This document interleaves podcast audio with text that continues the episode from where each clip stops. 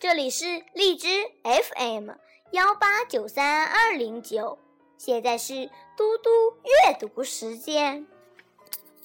守株待兔。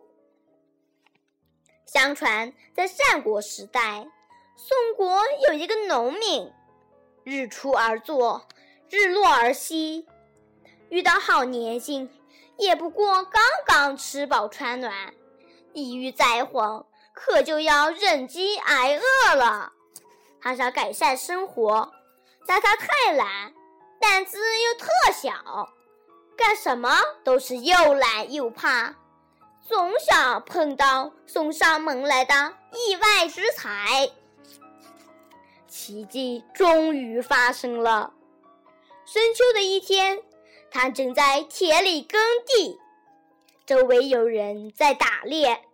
吆喝之声此起彼伏，受惊的小野兽没命的奔跑。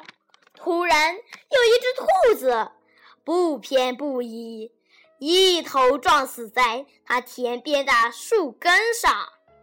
当天，他美美的饱餐了一顿。从此，他便不再种地，一天到晚守着那神奇的树根，等着奇迹的出现。慢慢的，田里的庄稼也荒了。